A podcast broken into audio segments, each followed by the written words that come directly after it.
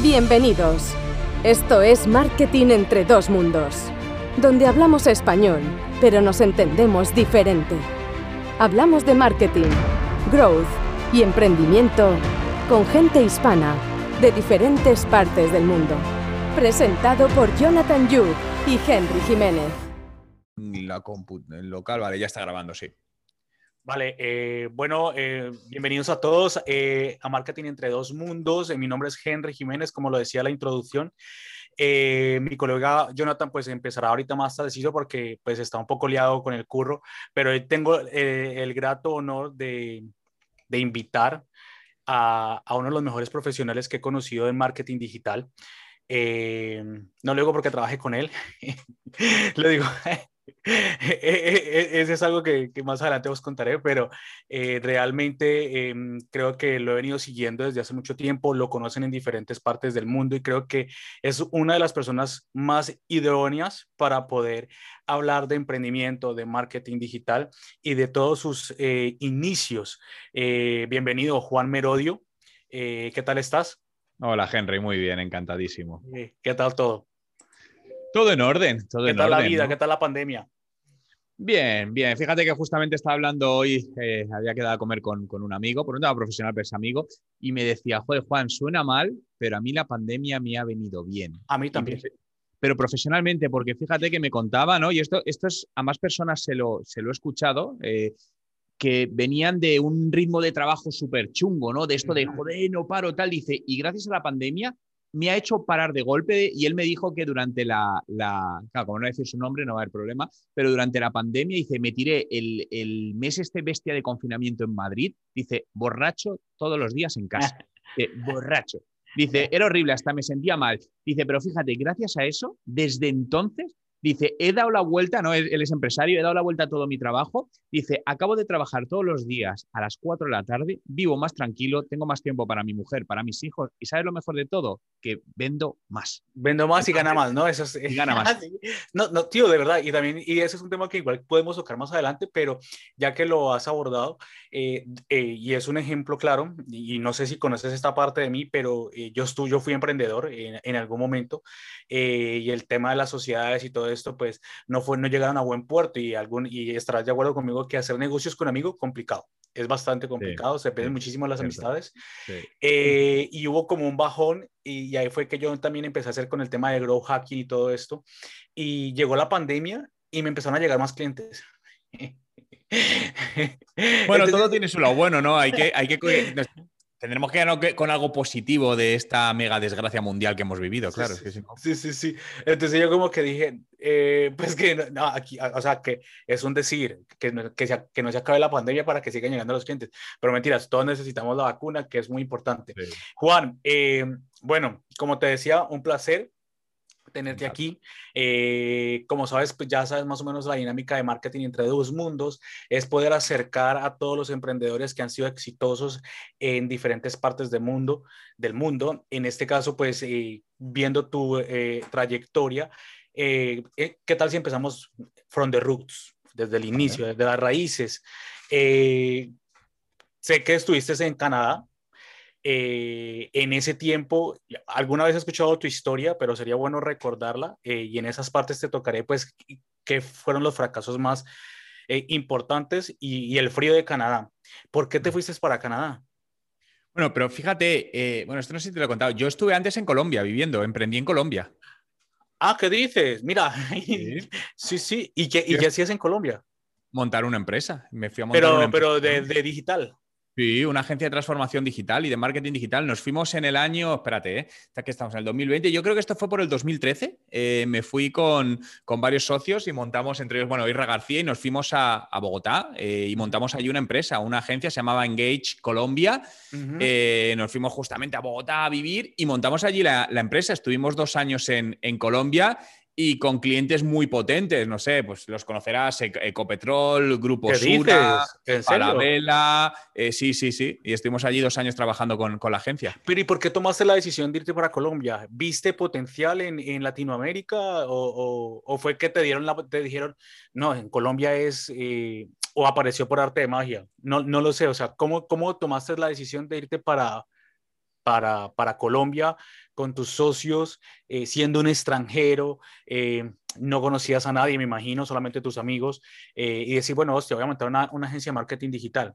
¿Cómo fue eso? No, fue, a ver, yo ya había ido varias veces a Colombia, llevaba tiempo yendo a Colombia y, y, viajando por distintos países de Latinoamérica. Entonces, entre nuestras mentes estaba internacionalizar una agencia de marketing digital que teníamos aquí en España y queríamos internacionalizarnos a Latinoamérica. Entonces, después de por todo lo que conocía de distintos países, mercados, etcétera, decidimos eh, que era más interesante empezar por, por, Colombia, ¿no?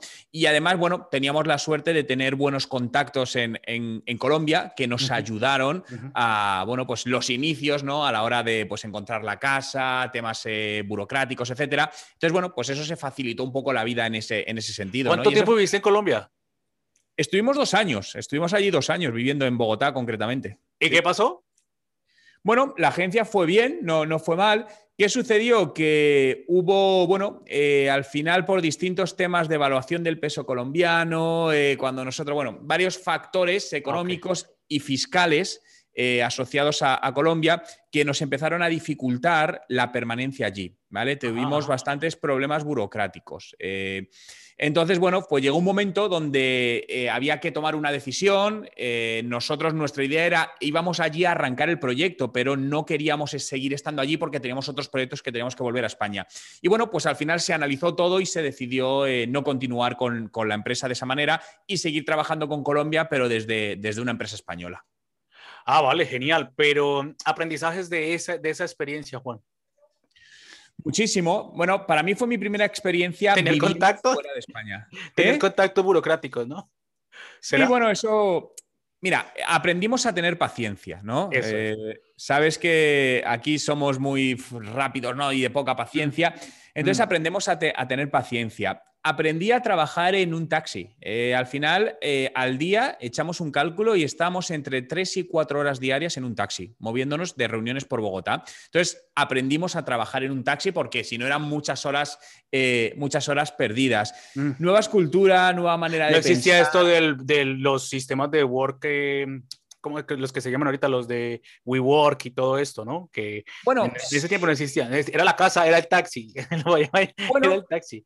No, había coworkings, pero nosotros nos cogimos una casa grande y montamos mm. la oficina en el salón, literalmente. Es decir, entonces, no sé, como teníamos un salón grande, era una casa, pues al final montamos toda nuestra oficina en el Ajá. salón, porque decimos, ¿dónde vamos a estar más cómodos que en nuestra propia casa?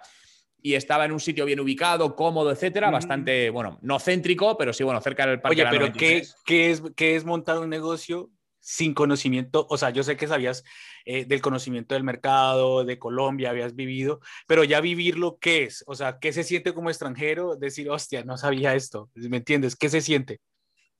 Que todo el mundo debe hacerlo. Yo creo que es una experiencia de aprendizaje. Es decir, sí. independientemente de que te salga bien o no te salga bien, ¿eh? Pero es como, yo qué sé, estudiar, ¿no? Te puede salir bien o no, pero yo creo que es una experiencia de aprendizaje muy buena que yo invitaría a todo el mundo a hacerla.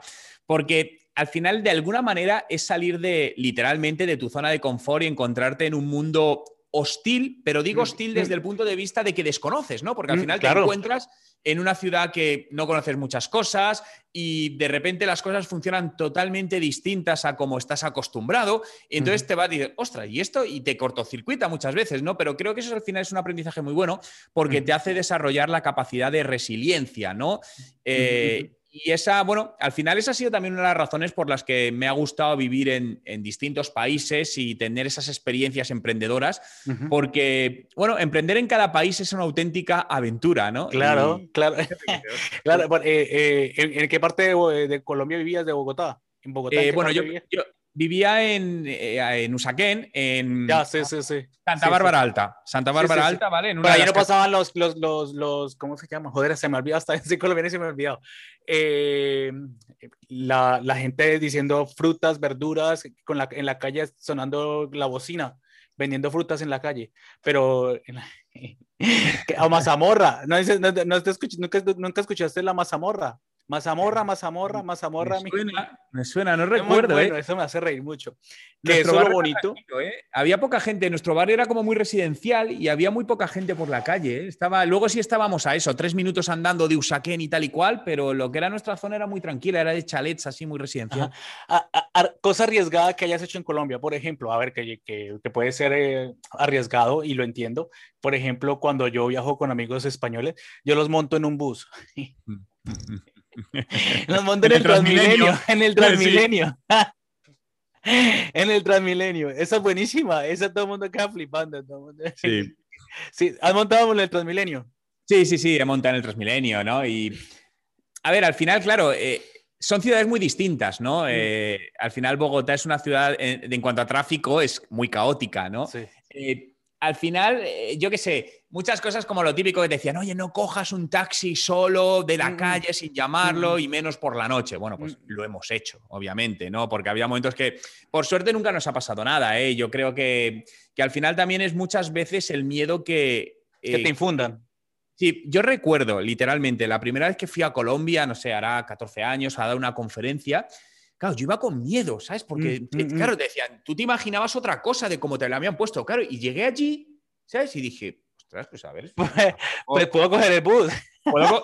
¿Puedo, salir del hotel y andar por la. Y no pasa nada. ¿sabes? claro, me habían. Mi, mi, contexto era totalmente falso. Y, y, claro, a partir de ahí fue. Y muchas veces cuando se lo decía a mis amigos, pero Juan, tal, no sé qué. Incluso esto me ha pasado en más países. Fíjate que yo he ido muchas veces también a, El Salvador, ¿no? A San Salvador, que es uno de los países y San Salvador de las ciudades más peligrosas del mundo. Y claro, todo el mundo parece, y yo ahí he estado un montón de veces y obviamente tienes que tener cuidado, tienes que saber dónde estás. No puedes sacar el móvil en la calle, ¿no? Y decir, hola, este, tengo el, tengo el iPhone. No, mentira, ni siquiera el iPhone, el claro. el, el, Huawei que tengo yo, ese Huawei no lo saque. Pero porque no hay, como decimos los colombianos, no hay que dar papaya. No dar papaya, sí, esa me la, me la, enseñaron rápido, esa, esa, esa frase. esa, esa, esa, no, esa, esa nunca se puede olvidar. Eh, bueno, después de eso, dentro de esto quiero saber cómo llegaste tú al marketing digital, Juan. Bueno, yo, yo desde pequeño me ha gustado siempre la informática. Eh, yo me acuerdo que yo empecé a programar, a aprender a programar yo solo cuando era pequeño en Basic, eh, con libros y con el Spectrum y estos ordenadores antiguos. Ah, Entonces siempre me ha gustado. ¿Eh? ¿Tú, sabes programar? Sí, sí, sí, sí. a ah, ver, no soy programador, pero sí aprendí a programar. Luego también en la universidad, yo estudié mm. ingeniería de telecomunicaciones y aprendí distintos lenguajes de programación, algunos ya obsoletos. Entonces, sí, tengo conocimientos en, esa parte, ¿no? Pero luego también yo estando en la universidad, eh, yo qué sé, fíjate, Internet de alguna manera empezó a entrar de manera masiva en las casas por el año 98, ¿no? Cuando yo empecé a entrar en, bueno, un poquito antes, pero en el 98 yo empecé la universidad y, y bueno, pues al final empecé a investigar por Internet y dije, ostras, aquí se puede ganar dinero. Y claro, yo me tenía que buscar la vida, yo daba clases particulares, mientras estudiaba, pues trabajaba en cosas y empecé a ganar dinero por internet. Dije, ostras, se puede hacer dinero. Y empecé a investigar más, ¿no?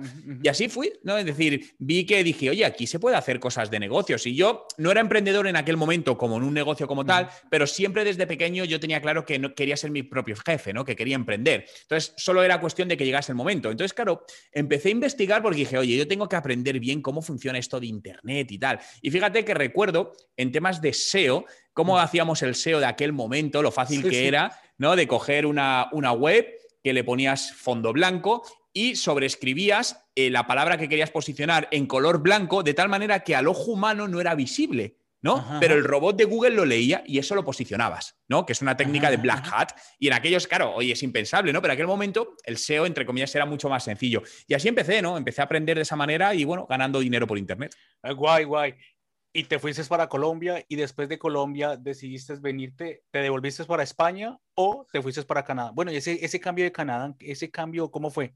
¿O, cómo, o cuál fue el siguiente viaje que tuviste? Bueno, a ver, realmente yo, yo estaba en Colombia, pero mi mujer vivía en España. Entonces era bastante caótico para mí porque yo viajaba, pues yo qué sé, es decir, yo recuerdo un puente que me fui, un puente de tres días, de viernes al lunes, me cogí un avión en Bogotá para pasarlo con mi mujer en Madrid tres días y volverme, ¿no? Entonces, está muy duro, ¿no? Sí, sí, sí, no, no, cosas así, ¿no? Entonces, claro, era más fácil que durmieras que en, el avión. También. Pero estaba bastante cansado. Digo, a ver, tenemos que hacer algo, tal, no sé qué. Y bueno, con todo el cambio, otra de las cosas que yo tenía limitaciones era en el inglés, ¿no? Yo pues hablaba inglés de aquella manera. Entonces me ofrecían trabajos en inglés y conferencias y nunca podía. Y a mi mujer le pasaba algo similar y dijimos, oye, ¿por qué no nos vamos a algún país de habla inglesa a aprender? ¿Dónde? Londres, no, que está muy cerca y hay mucho español. Tal, Estados Unidos. Oye, Canadá, Canadá, Toronto, Toronto. Y a partir de ahí, pues prácticamente yo salté casi de Bogotá a Toronto, pasé por España, pues estuvimos tres, cuatro meses viviendo y de ahí me fui directamente a la ciudad de Toronto, a, a Canadá, donde viví. Pero porque querías aprender inglés. Sí, sí, sí, por aprender inglés, nada más. Es decir, no. De hecho, fíjate que para nosotros, nosotros desmontamos nuestra vida entera en España sin necesidad, ¿no? Porque una cosa es cuando tienes que a lo mejor que emigrar por necesidad, pero en nuestro caso fue, fue por aprender inglés. Y claro, fue duro porque, claro, nosotros tenemos nuestra casa, tal, entonces, claro, alquilamos la casa, vendimos los coches, desmontamos absolutamente todo para irnos a vivir, mi mujer y yo, con una señora durante un año en su casa, ¿no? Lo cual es raro cuando tú ya vives con tu mujer independiente desde hace más de 10 años y con una señora, ¿no? Porque, ostras, y nos tiramos el primer año en Canadá viviendo con una, con una señora, además, así, que fue, raro. No, pero, pero, pero creo que te pasa igual que yo creo que le está pasando ahorita en ese boom que ha hecho la pandemia durante y es que em, yo, no lo, yo no lo llamo por generaciones porque estamos muy jóvenes, Juan, todavía, o sea, no, no digamos todavía la edad, tenemos 30, o sea, nosotros nos quedamos en 30. Eh, pienso que em, el ser nómada eh, es independientemente de la generación. Hay un momento en que tú te eh, exhaustas de estar en una misma posición, no porque ganes mucho dinero, sino porque realmente ya hay un momento en que tú dices, me falta algo. Es así. ¿no? Sí. Entonces, sí. al final Para ti es irte mejor para Canadá, vivir con una señora que te pareció la hostia. O sea, en el momento tú dices, ¿por qué dejé mi vida? Pero en ese proceso que estuviste en ese año, ¿cuánto tiempo a partir de ahí pasaste a a, desarrollar. Sé que estuviste en una empresa y que eh, la vendieron, vendieron unos chicos y te apoyaron por tú ayudarlos y todo. Eh, eh, cuéntanos esa, esa parte de Canadá. Sí, claro, yo llegué a aprender inglés. Entonces, claro, yo no tenía que buscar, mi mujer tenía que buscar trabajo en Canadá, la costó, es cierto, pero bueno, ella en el trabajo hablaba inglés, ¿no? Entonces dices, bien, pero claro, yo empecé en, casa y me di cuenta, digo, ostras, yo me tiro todo el día metido en clase hablando en español, claro, porque yo al final mi negocio es en español. Digo, pues yo así no voy a aprender inglés, tengo mm. que hacer algo, pero claro, yo no, no voy a buscar trabajo porque no necesito trabajar, no puedo trabajar, yo tengo mi trabajo. Digo, ¿qué puedo hacer? ¿Qué puedo hacer? Y, me acordé que dos años atrás, fíjate lo que son la vida, un chico de Canadá, de una empresa de Canadá, o un año atrás, me entrevistó en inglés. Era curioso, ¿sabes? Pero, y, dije, ostras, yo creo que hubo un chico que me, y me puse a buscarle y dije, ostras, qué bien. Este ¿Buscaste donde? ¿En LinkedIn no existía en ese tiempo? Sí, sí, sí existía. No, no, esto te hablo, hará seis años o seis, siete años. Sí, sí, sí. Ah, ¿qué dices? Vale, vale. Sí, pero bueno, no sé, y, ese fue mi único gancho. Entonces yo escribí a este chico, le dije, oye, mira, no sé si te acuerdas de mí, tal, oye, estoy aquí en, Toronto y mira, sé que trabajas en una startup, oye, no necesitaréis un consultor. Y a mí me encantaría, yo trabajo gratis para vosotros con que me dejéis estar en vuestra empresa con vosotros aprendiendo. Y nada, pues, oye, vente. Y les conocí así con mi inglés, tal, me presentaron al CEO, que el CEO era un chico de 23 años. Y encajó todo muy bien porque justo ellos estaban buscando un consultor en ese momento. Y ahí fue perfecto, fue el match perfecto. Dije, vale, yo puedo trabajar gratis porque al final les estoy ayudando, yo estoy trabajando en mis cosas, en su oficina, me relaciono con gente, ¿no? Ahí, ahí volví a una segunda juventud porque todos eran de 23, 24 años. Yo tenía, yo tenía 33, 34 años y era el más viejo. Es decir, esto era así. Pero fue genial porque al final esa fue la mejor manera de aprender inglés literalmente con nativos, ni clases ni nada. Yo aprendí con ellos hasta tal punto que tuve un problema porque, claro, ellos eran chicos muy jóvenes y hablaban un lenguaje de inglés pues muy slang, ¿no? Muy de chico joven y tal. Entonces se me pegaron expresiones raras que en un extranjero sonaban raras, ¿no? Entonces tenía problemas porque me salían solas, por ejemplo, ellos utilizaban mucho el fuck metido para todo, ¿no? Sí, sí, sí, sí, A veces estaba hablando en algún tema de más de profesional en inglés y se me escapaba el fuck y, me decían, Juan, ten cuidado porque nuestro, nosotros como nativos no queda tan raro, pero cuando lo dices tú queda raro. Entonces tuve que aprender a hablar luego inglés de manera un poco más decente y no de manera tan callejera. Pero bueno, súper bien. Y en esa experiencia, Juan, eh, la empresa, sé que se vendió, sé que eh, ellos, tú los ayudaste y todo esto. Eh, ¿De qué era la empresa? Si se puede saber. Sí, ellos vendían social, ¿no? social Wi-Fi. vendían estos dispositivos que pones en tiendas que permite a, la gente conectarse a la Wi-Fi gratis y a cambio captas los datos. Entonces, vendían Así como lo hacen los otros comerciales.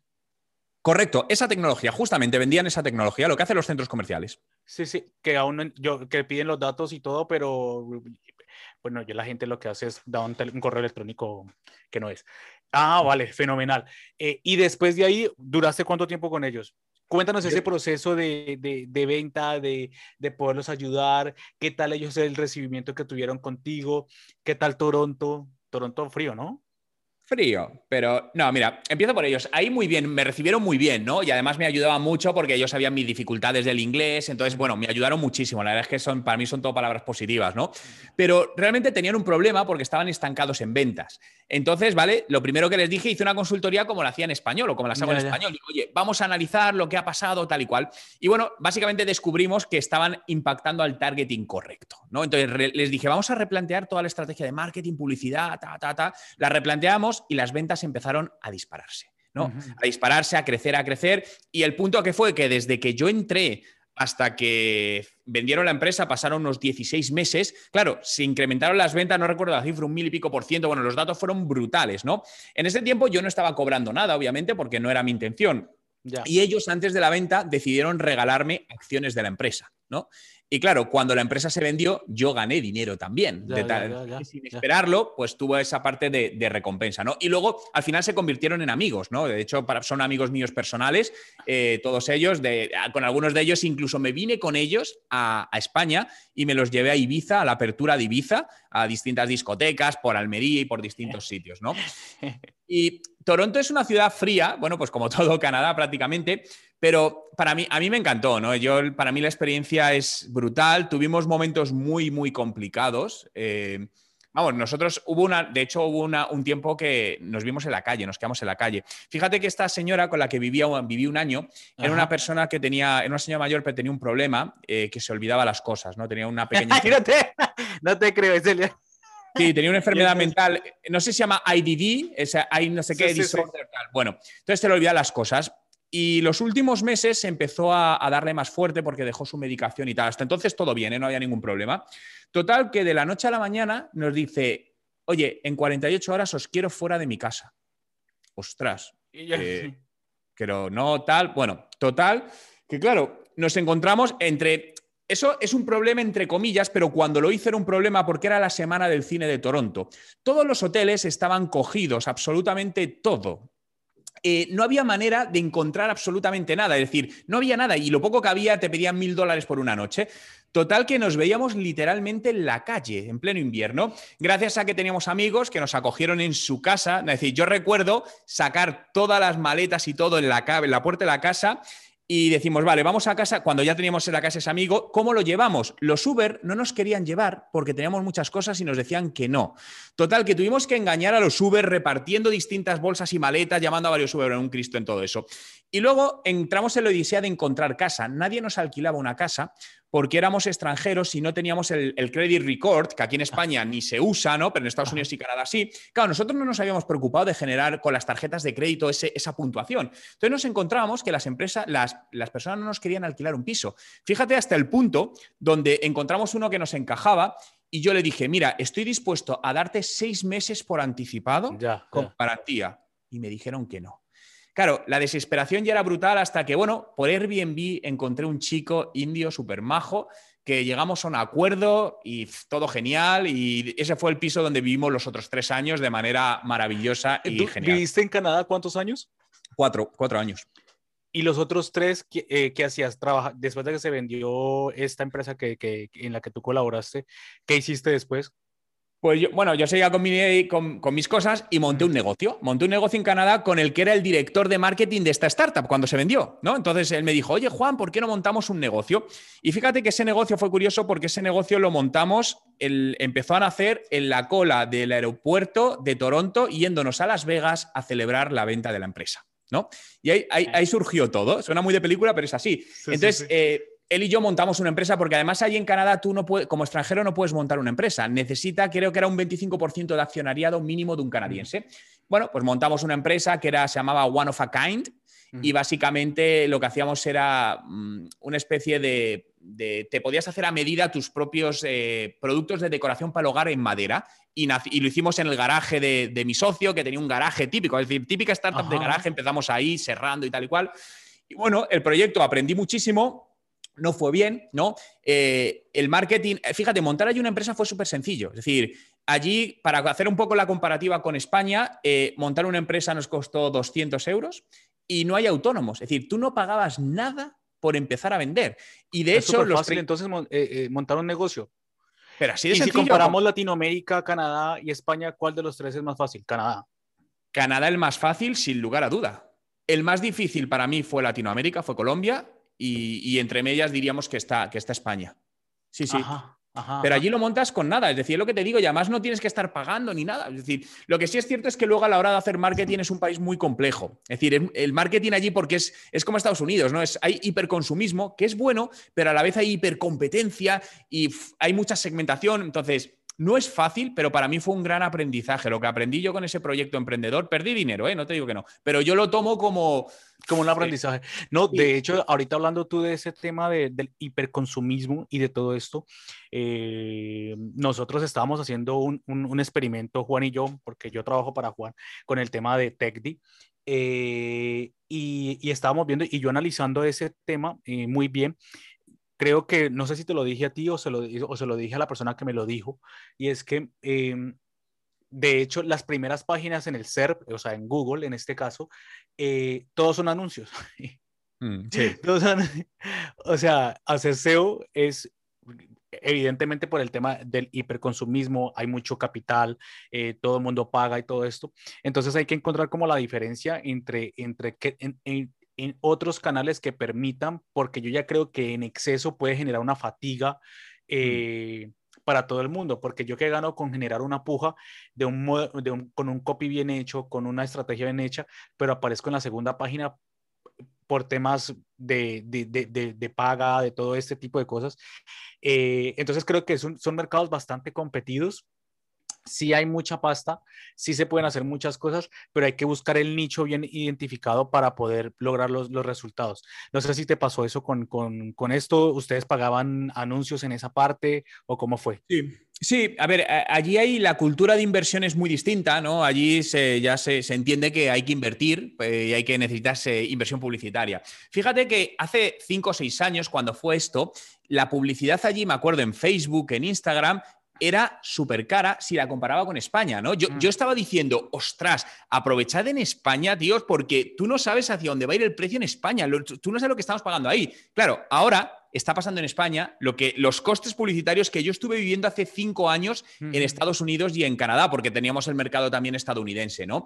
Entonces, bueno, pero allí se asumía, es decir, al final dices, oye, yo pongo un proyecto, necesito este dinero para publicidad. Eh, lo orgánico está muy bien, es una parte más, pero sobre todo al principio, la única manera de generar tracción es invirtiendo dinero, ¿no? Y allí se mira así, ¿no? A mí me gusta mucho esa filosofía que tienen allí de, inversión, ¿no? De tener que, que, hay que pagar por todo, ¿no? Igual que los eventos. Al final allí es muy común eh, los eventos pagar mil dólares por una entrada. Eso es común, es, habitual, no es raro, ¿no?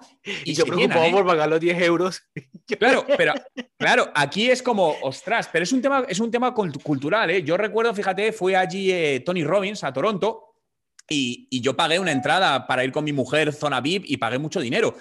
Pero es que había 14.000 personas en ese evento. ¿sabes? Es decir, que pagaron barbaridades de dinero. Entonces, el mercado funciona así. Entonces, no es que sea mejor o peor, ¿eh? simplemente son mercados distintos, pero claro, yo veía las dos realidades. Disculpa, Juan, ¿y crees tú que eh, esa es una ventaja competitiva con estos países? Eh, comparándolos con Latinoamérica, que has trabajado en Latinoamérica, que has trabajado acá, ¿cuál crees tú, y, reorganizo la pregunta, cuál crees tú que eh, puede llegar a ser la ventaja de un país como Canadá o de un país como España o de un país como en eh, Colombia, en este caso Latinoamérica, que marque la diferencia en que tenga más éxito? A ver, el tema es que la hipercompetitividad de un país como Canadá o Estados Unidos hace que las empresas eh, puedan ganar mucho o ganen mucho más dinero, ¿no? Es decir, de hecho, allí no hay pymes. Es decir, hay pocas pymes, porque en cuanto una empresa crece, lo que hace una grande es la compra. Aquí España, España un 95% son pymes. Mm, mm, allí mm, pasaba un poco lo contrario. Desconozco los porcentajes, ¿no? Pero, no sé, también ahí es muy robotizado todo, es más inhumano ¿no? También eh, Canadá es más frío, entonces obviamente la, cultura, la cultura canadiense no tiene que, nada que ver con la cultura latina, que es todo mucho más de tocarnos, etcétera, ¿no? Creo que tiene sus pros y sus contras, no me atrevería a decir que una es mejor que, otra, en ambas hay oportunidades, eh, que esto puede sonar muy bien, pero luego allí también la vida es muy dura, ¿no? En Canadá la vida es muy cara, muy cara, muy costosa. Entonces... Eh, hay en otros países que con unos mínimos ingresos puedes mantenerte. En Toronto no. Toronto la vivienda es súper cara. Entonces, solo vivir, solo comer. Entonces, claro, realmente o ingresas o tienes un serio problema. Pero ¿por qué crees que puede llegar a ser, ahorita con el tema de, eh, del trabajo remoto, eh, creo que se ha abierto un abanico y de hecho estaba pensándolo hoy porque terminé una, una reunión con, con un amigo y me decía a mí que Mm, la ventaja del trabajo remoto es que te pueden contratar en, Canadá, te pueden contratar en España, pero también la desventaja es que te pueden pagar una empresa colombiana como si trabajaras para una empresa colombiana, eh, estando en España. Y creo que están las dos variables. Eh, ¿Crees tú que eh, estando en estos tres países que, que, has estado, no sé, ahorita me comentarás más si has estado en otros y has vivido más en esas partes, ¿hay alguna ahora ¿Hay alguna diferencia que pueda llegar a marcar con los emprendedores o con el trabajo remoto? Sí, eso que estás diciendo, eso es algo que está pasando. Fíjate que, mi amigo canadiense con el que monté la empresa, él está montando una empresa y hablé con él hace un mes y pico que me, me, llamó, ¿no? Y me dice, oye Juan, ¿no conocerás un buen diseñador en España que me haga el diseño? Porque es que aquí el precio es mucho más caro. Entonces, claro, ¿qué está haciendo? Él está diseñando con un diseñador en España, porque un diseñador allí en Canadá vale muchísimo más dinero. Entonces, esto que está pasando, el teletrabajo es bueno porque abre las oportunidades para poder trabajar en todo el mundo desde tu casa. Ahora, pensemos también que lo que abre es una mayor competencia. Porque al final, igual que te abre a trabajar a todo el mundo, pero a todo el mundo hace a trabajar en tu lado, ¿no? Entonces, también está sucediendo que desde España se está contratando a personas en otras partes del mundo porque la mano de obra o la hora de trabajo es mucho más barata que la española. ¿Y, tú estás de acuerdo con eso? Porque de hecho, no, no lo sé, o sea, yo, yo, yo no estoy de acuerdo con eso porque, y me mojo yo en este lado, eh, porque por ejemplo me ha pasado con, y, se lo leí a un emprendedor de, de, San Francisco, colombiano, que está en Silicon Valley, y él mismo decía que eh, no podía ser eh, que el trabajo, de hecho es uno de los abanderados del tema del trabajo remoto, pero decía, no puede ser posible que una empresa de San Francisco eh, le pague 100 mil euros a un programador en San Francisco eh, y consiga un programador en la India y le pague 20 mil cuando están haciendo lo mismo. Eh, creo que las injusticias parten desde ahí cuando estás haciendo lo mismo. Entonces, no sé, a, ver, que yo lo entiendo, pero no, ¿me entiendes? O sea, creo como que yo en, en el limbo diciendo, o sea, no está bien bajo este, bajo este precepto porque eh, la idea es que salgan adelante todos, ¿no? Y por eso se hace la apertura que se hizo hace muchísimos años, la apertura económica, pues ahorita la apertura tecnológica. Eh, no sé si estás de acuerdo o qué opinas. Sí, a ver, estoy de acuerdo. Es injusto, totalmente injusto, pero ¿cómo controlas eso? Es decir, ah creo que hay varias verdades en la vida. Fíjate que en el último libro está la regla de los tres segundos, hablo de las cinco verdades dolorosas de la vida. Y una de ellas es que el mundo es injusto, ¿no? Y, es triste. Es triste y tenemos que hacer porque sea lo menos injusto posible. Pero claro, llegado a ese punto, ¿cómo, cómo controlas eso? Al final, al abrir un mercado, esta globalización lo que hace es que, oye, si tengo el mismo trabajo realizado diez veces más barato, ¿no? Pensemos la ropa, ¿qué está sucediendo con bueno, desde hace años la ropa en España, por ejemplo, o en, bueno, en todos los países, ¿no? China es más barato, ¿no?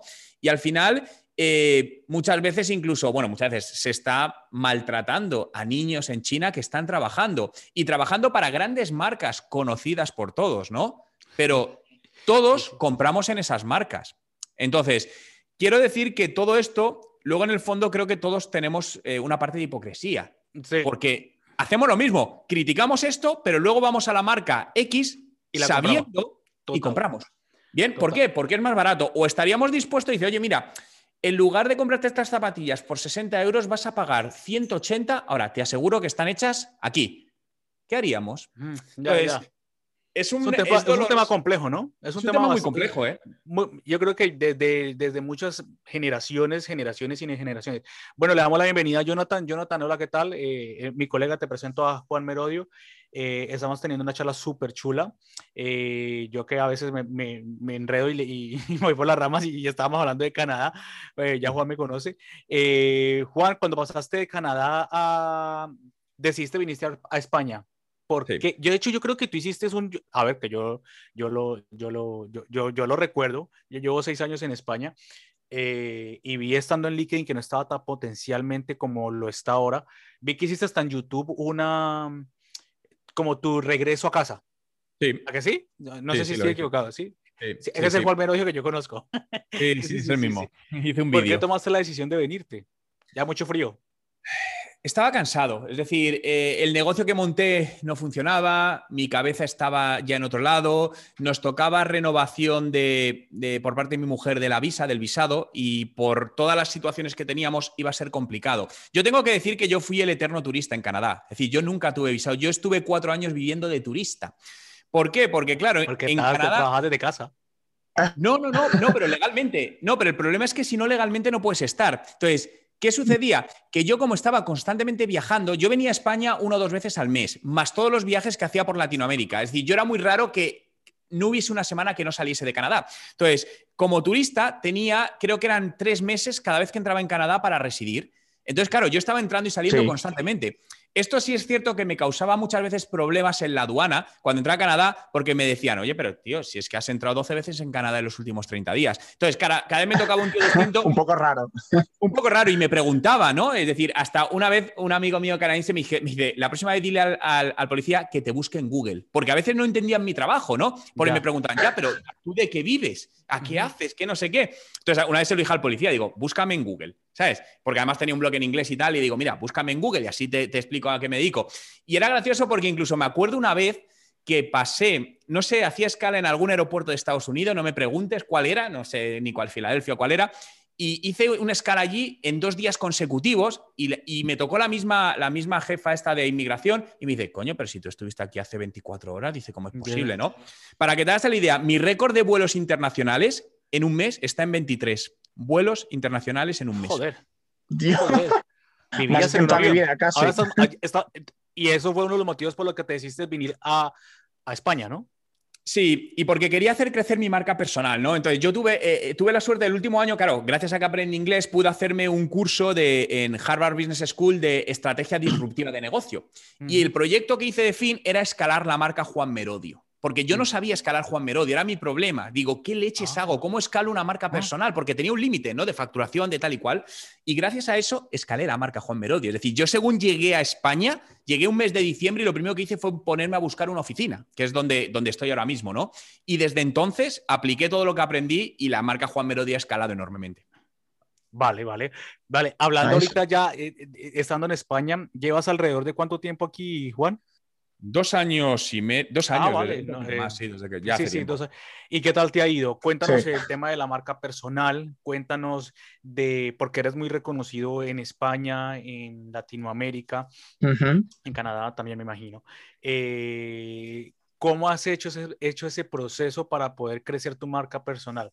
Eh, ¿Tienes alguna, cómo, cómo lo decimos los latinos? ¿Tienes alguna bueno, lo voy a decir en inglés, algún insight que puedas decir o, algún truquillo que tú digas, es que, que se pueda eh. decir, ¿no? Para que no lo copie nadie más. que estamos aquí tratando de copiar, pero bueno, no pasa nada. Pero alguna cosa que tú digas, hice esto y despegué. Sí, constancia y paciencia. Algo que todo el mundo tiene. Es cierto, es decir, yo de hecho, yo, yo... No, esto tienes razón. Pero yo nunca pensé en trabajar la marca personal. ¿eh? Es decir, yo eh, empecé hace, no sé, ahora 13 años o 14, hice un blog, ¿no? Pero hice un blog, eh, el blog que es mi nombre, juanmerodio.com, con un doble objetivo. Lo primero, yo tengo muy mala memoria. Entonces, digo, voy a hacer un blog para escribir diariamente todo lo que aprendo ese día y así lo utilizo de repositorio, ¿no? De hecho, yo sigo utilizando mi blog como repositorio de, oye, ¿cuál era esta herramienta de la cable? Y segundo, digo, joder, si voy compartiendo lo que estoy aprendiendo, a otra gente le será útil. Y así nació mi blog. A los dos años, em, el blog empezó, pues, se posicionó bien, ¿no? Y me empezaron a llamar, eh, pues, para una conferencia, para tal, no sé qué. Y, empezó, la marca en sí empezó a generar ingresos. Y dije, ostras, si esto me viene solo, sin hacer nada de push, Oye, imagínate si esto lo miro como una marca, un producto y empiezo a trabajar. Y lo primero que hice fue contratar dos chicas para comunicación y relaciones públicas. Y a partir de ahí desarrollé un plan de negocio para la marca Juan Merodio, empecé a trazar líneas de trabajo, etc. Entonces, para mí la base de, de una marca personal es no querer resultados a corto plazo, sino, claro, ahora estamos hablando, pero yo llevo 14 años trabajando mi marca personal, haciendo contenidos a diario, invirtiendo, invirtiendo, muchos recursos a mm. distintos niveles, personas y tal y cual. Entonces, por eso que al final, cuando voy a trabajar la marca personal, a ver si en seis meses ya me están llamando. Mm, esto ojalá fuese tan fácil, ¿eh? pero no. No es tan fácil. De hecho, yo no. hace como. Sí, sí. No, de, no, hecho, de, de, hecho, esto, esto es. No sé si lo puede la gente que nos está escuchando en Latinoamérica. Em, eh, y, y, yo he estado en las dos posiciones, en la que yo pienso que solamente subiendo un post puedo llegar a tener éxito, que me ha pasado, que he tenido éxito en un post y he tenido muchísimas visualizaciones. Eh, y de hecho, eh, una anécdota que quiero contar, yo trabajé en L'Oreal en Colombia, Juan lo sabe, bueno, Jonathan también, y yo creo que si no fui el primero, fui de los primeros que, al ser curioso y todo este tema, eh, utilizar LinkedIn. Eh, y de hecho, que, que, lo que, a ver, que estando en Colombia yo lo vine a conocer y, y, tú, tú, sabes que, por ejemplo, aquí en España la mitad de la gente que trabaja eh, tiene LinkedIn. En Colombia aún no llega a ese número de porcentajes. 10 años, 12 años atrás. y en esa época me hubiese gustado empezar a trabajar mi marca personal pensando yo que mm. dentro de mi cabeza, lo que tú dijiste al principio, que necesitaba un curro, para poder eh, eh, hacer, hacer, hacer que me llamaran y todo el cuento, pero la gente no conoce todavía a un LinkedIn el potencial que tiene. Un año para atrás, cuando pasó lo que te conté, lo, del emprendimiento ese que tuve, tomé la decisión de eh, aplicar lo que Juan está diciendo literal, a, subir posts, a, a, conectar con gente que realmente fuera interesante para mí. y de un momento a otro empecé a hacerlo. ¿Qué pasa? Que sí es mucho trabajo, Juan, a Juan le consta mucho trabajo porque ya todo el mundo sabe, en este momento, ya todo el mundo sabe que esa puede ser una opción de vida, eh, pero la constancia y la perseverancia la tienen pocos. Es que es duro, fíjate que sí, yo... Sí, porque 15, 15 años se dicen pronto.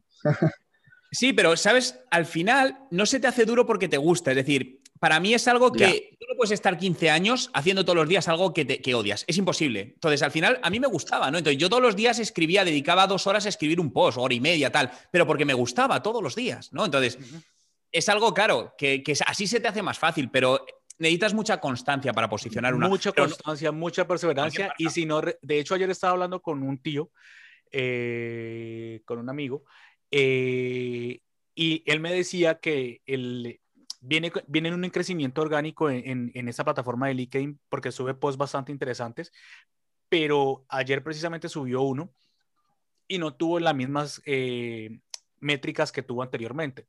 Y yo le dije, no pasa nada, no pasa nada porque realmente em, aquí lo que se estás generando es marca y estás aprendiendo a conocer tu, tu, tu audiencia eh, y a mí me ha pasado, yo, yo he tenido visualizaciones de 15 mil, 30 mil y hay otras que he tenido 100.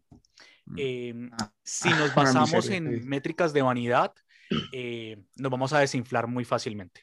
Y eso es lo que le pasa a la mayoría de la gente, porque cree que con la eh, sí perseverancia y la disciplina, y si espera que siempre los resultados van a ser en constante, y esto es una montaña rusa, ¿no, Juan? Eh, puede ser que mañana tengas 20 mil, pero y, te emocionas y, eso lo hace la experiencia. El otro mes tienes mil, pero no pasa nada, hay que seguirlo haciendo porque eh, eso es el mm. posicionamiento que Juan ha logrado en 14, 15 años que lleva en el mercado. ¿Estás de acuerdo? Sí, que se dice pronto.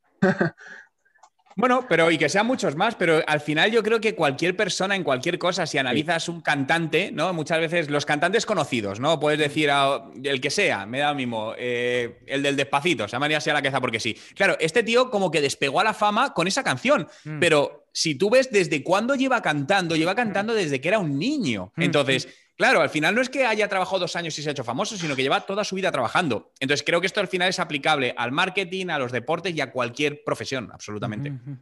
Bueno, y hablando de marketing, eh, eh, Juan, em, ¿cuál crees que a hoy eh, ha sido la, la diferenciación con los otros años? Eh, ¿Cómo lo ves tú ahora? Eh, la, experiencia.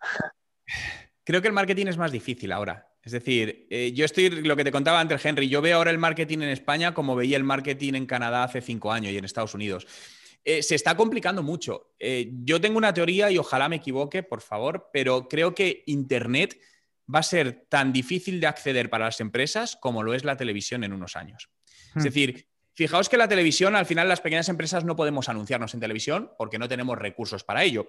E Internet, desde el lado de la empresa y las redes sociales, nacieron como, qué bien, democratizamos el acceso a la información y gratis nos posicionamos. Pero eso ha sido una cortina de humo temporal, porque está llegando un momento que está en la competencia, que al final la diferencia es que Internet te da la percepción de que puedes hacer algo pero no significa que generes un impacto suficiente para hacer algo. Es decir, yo puedo decir, oye, yo puedo invertir 500 euros al mes, ya, pero si esos 500 euros al mes están compitiendo con inversiones mensuales de un millón, significa que esos 500 euros al mes van a la basura. Mm, literal. Es, Literal. Claro, no es, como, es como salir en una televisión local durante un segundo a las 3 y 4 de, la mañana. No te va a valer de nada. Entonces, por desgracia, creo que vamos hacia ahí.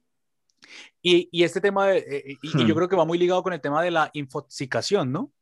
Mucha información que no aporta valor eh, y que realmente eh, puede llegar a, eso que tú estás diciendo a, largo plazo, porque yo sé que a ti te pasa, y a mí, a mí y a todos, que vemos mucha información y de hecho me pasa igual que a ti, tengo muy mala memoria y entonces yo anoto todo, y entonces tengo hasta mi WhatsApp, tengo como tres chats míos mismos y me le digo para recordarlo. eh, pero es muchísima la información que se puede, que se puede adquirir. ¿Qué consejo tú le darías a, a, un emprendedor que está empezando ahorita de la edad de 18, 19 años?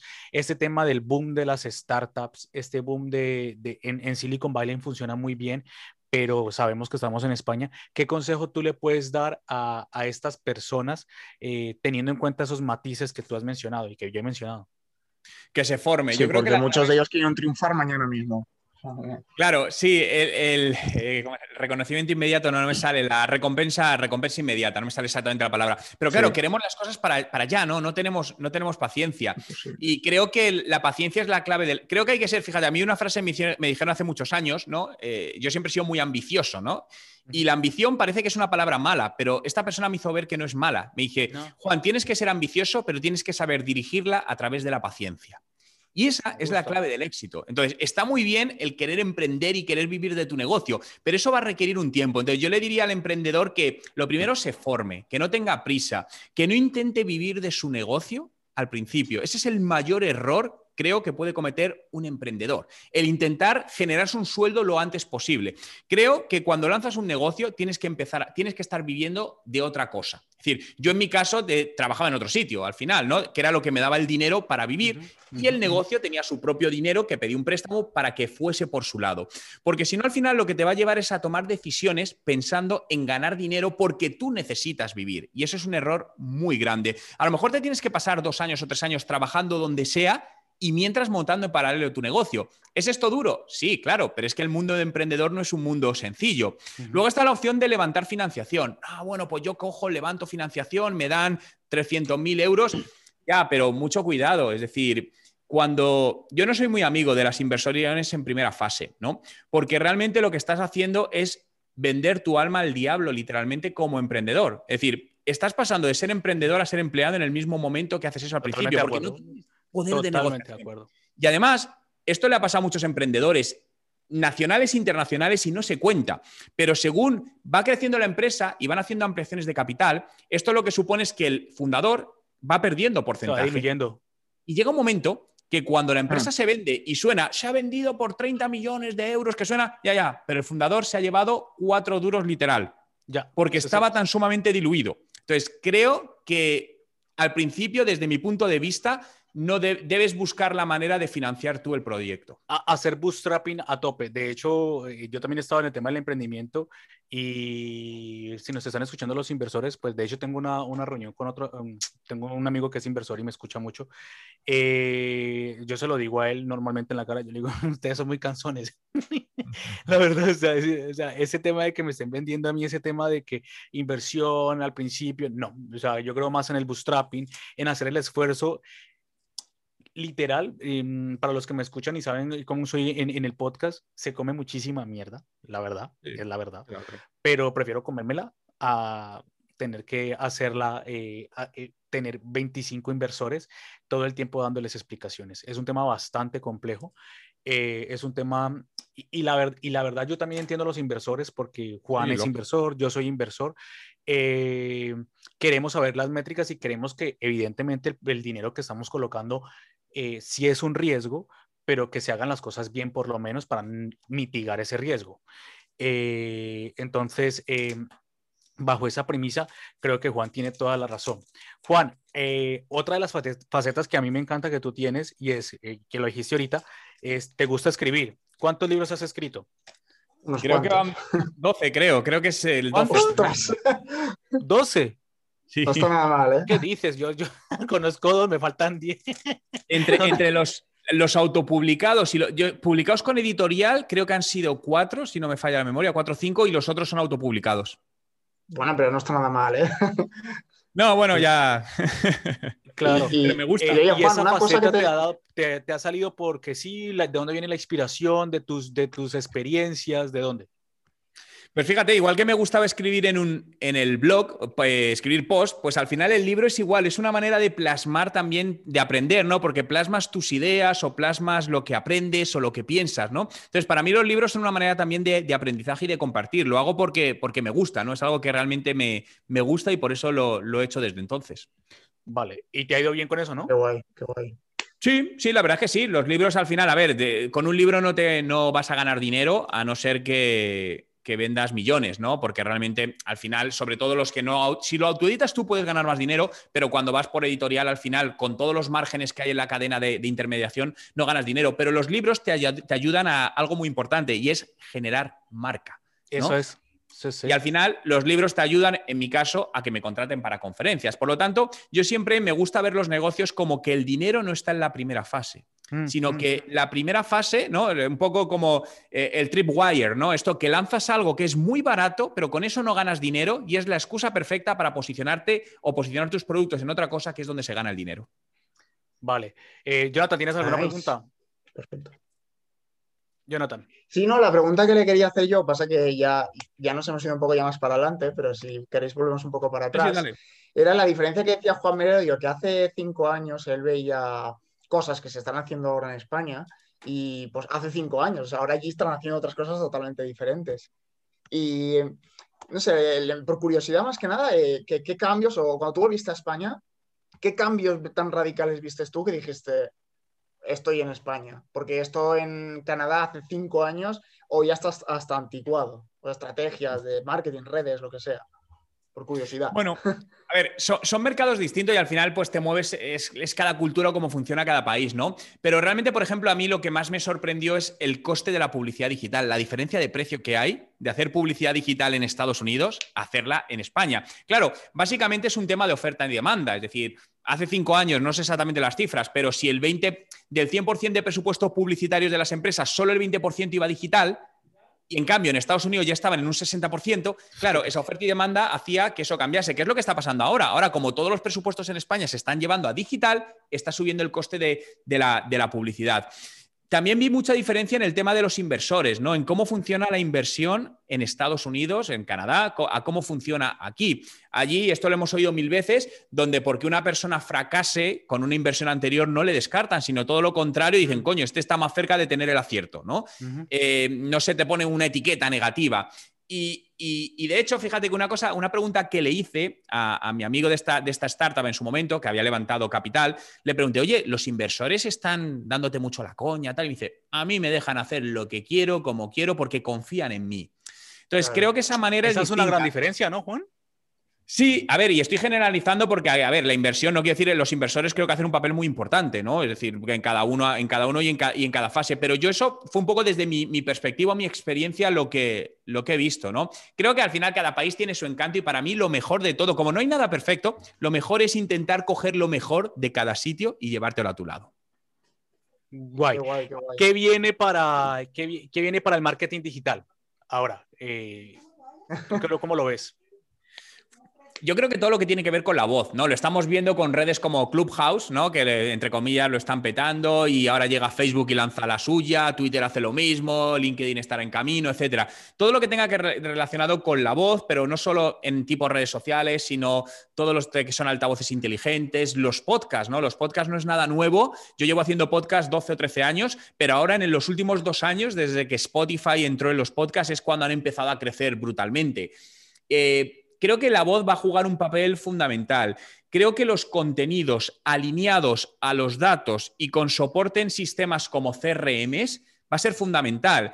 Y fíjate que esto es algo que, en mis vídeos de YouTube y en mis podcasts hablo mucho de que las pymes, pequeñas empresas, por favor instalen CRMs y dejen de estar con Excel. Un CRM es algo fundamental mm. Para el éxito del marketing digital porque está basado en los datos y lo que te permite es automatizar, hacer procesos de ventas mucho mejores, mucho más efectivos.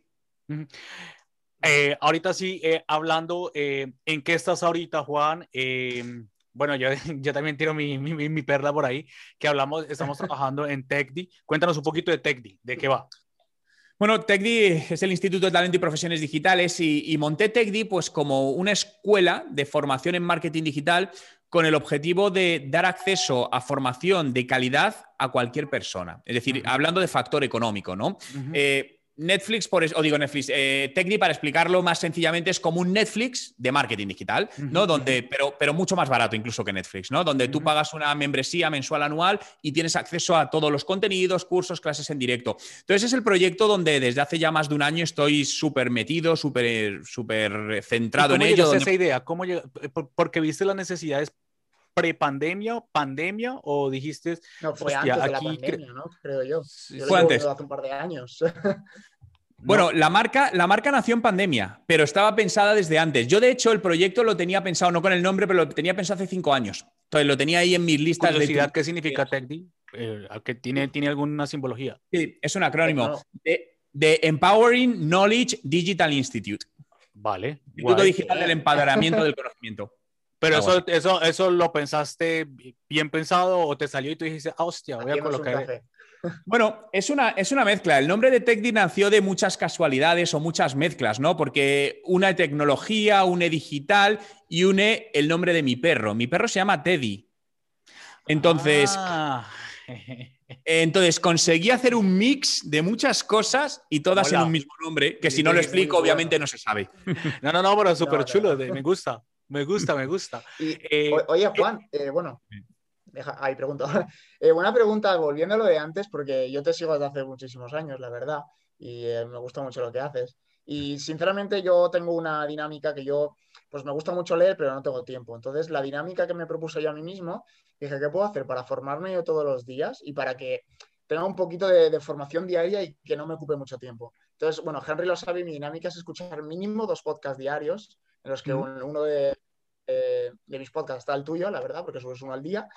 Y yo, sinceramente, entre tú y yo a veces pienso, este hombre, una, ¿cómo consigue hacer un podcast diario? Y dos, ¿cómo consigue un tema? De decir, eh, o sea, ¿cómo te sientas tú para crear contenido? ¿Tienes alguien que te ayude? O ya sea para redes o, para podcast, porque yo, yo lo veo inviable. O sea. No, pero a ver, todo tiene un procedimiento, ¿no? Es decir, al final todo existe en procesos.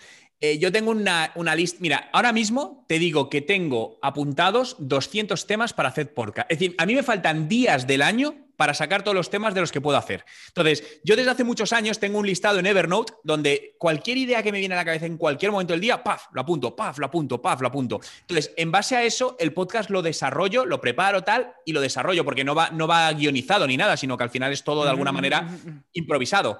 Entonces, al final utilizo procedimientos que... Eso no quiere decir que no haya que invertir tiempo. Fíjate que cuando yo, eh, en, cuando estaba en Canadá, empecé con mi videoblog diario. ¿No? Y eso al principio me llevaba seis horas diarias hacer un vídeo al diario.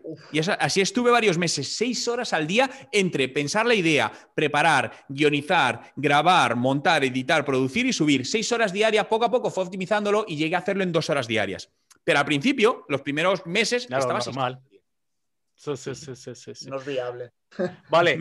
Eh, guay, bueno, pues entonces eh, yo, yo, sí quiero eh, dar, dar una, una, pequeña pauta aquí con, con TechDi, que era, era, lo que estamos hablando con Juan. vamos a dejar en el podcast un link donde podamos hacer un, el, el, que lleve la URL de TechDit. Hay 14 días eh, gratis para que lo puedan probar. Me gusta mucho, eh, idealmente porque es, para todo tipo de personas. Es, así, ¿no, Juan? Eh, hay cursos en los, hay clases, perdón, hay clases donde aprendes muchísimo de TikTok con profesores muy top, de LinkedIn, de cosas que están actuales ahora mismo. De hecho, soy grow hacker y no me las sé todas, pero eh, sí, sí, Juan lo sabe. Eh, y hay unas cosas que, por ejemplo, estuve viendo una de AB, que es el marketing, pero por departamentos. Sí, eh, será el Account Based Marketing, ABM para LinkedIn. Bueno, para LinkedIn, para B2B. No, tenía ni idea, tío. es que eso en España nunca lo he visto. Eso lo aprendí en Canadá y Estados Unidos. Y allí se ah, utiliza. Pero aquí, nunca aquí nunca he oído hablar de ello. Hasta que el otro día me dijo. Pasa eso por casualidad? El account-based marketing es marketing para el sector B2B, para vender a otras empresas, y está basado básicamente en centrar acciones de marketing concretas hacia empresas concretas. Es decir, atacar, imagínate, quiero llegar a Mafre y la impacto a distintas personas en función de la toma de decisión. Ah, ah. Y estamos haciendo un curso en TechDi. Sí, sí, sí. De hecho, sí, estamos, estamos haciendo un curso ahorita actualmente en TechDi de eso que me parece súper. Innovador, súper interesante y realmente por un precio que, a ver, esto yo me gasto un euro diario en un café, eh, sale más caro el café que lo que realmente cuesta Tecdi porque está en 57,90 eh, euros al año, o sea, 12 meses. Y realmente, pues abajo dejo la URL cuando subamos el podcast para que la gente lo tenga por 14 días y que tenemos la oportunidad. Eh, ya para ir cerrando, Juan, porque ha estado súper interesante la, la, charla y todo esto y, contarnos tu vida y todo, nosotros tenemos una sección donde eh, es un poquito... preguntas de Es un poquito bomba, pero esa no se la preparé a Juan. Juan no se vaya a asustar. No pasa nada. no me eh, y es, eh, a ver, la primera, ¿qué tú no harías así yo te pague hoy un millón de euros? Algo que no me apetezca. No, pero mojate un poquito, que, pero, que no volverías a hacer en tu vida. ¿Alguna, alguna cosa que te digas, no, joder, no vuelvo a ir a Canadá. Así me paguen 20 millones. Trabajar para alguien. Mola, me gusta. De hecho, de hecho he, recibido, he recibido en el pasado alguna oferta interesante. Eh, de hecho, recibí cuando estaba en Canadá, recibí una oferta para irme a trabajar a San Francisco, eh, a una empresa eh, interesante, y dije que no, es que no, es que no, no. Guay, me gusta. No es viable trabajar para alguien. sí. Oye, ¿cuál ha sido la cagada más grande que has tenido y, y, y qué aprendiste de ella?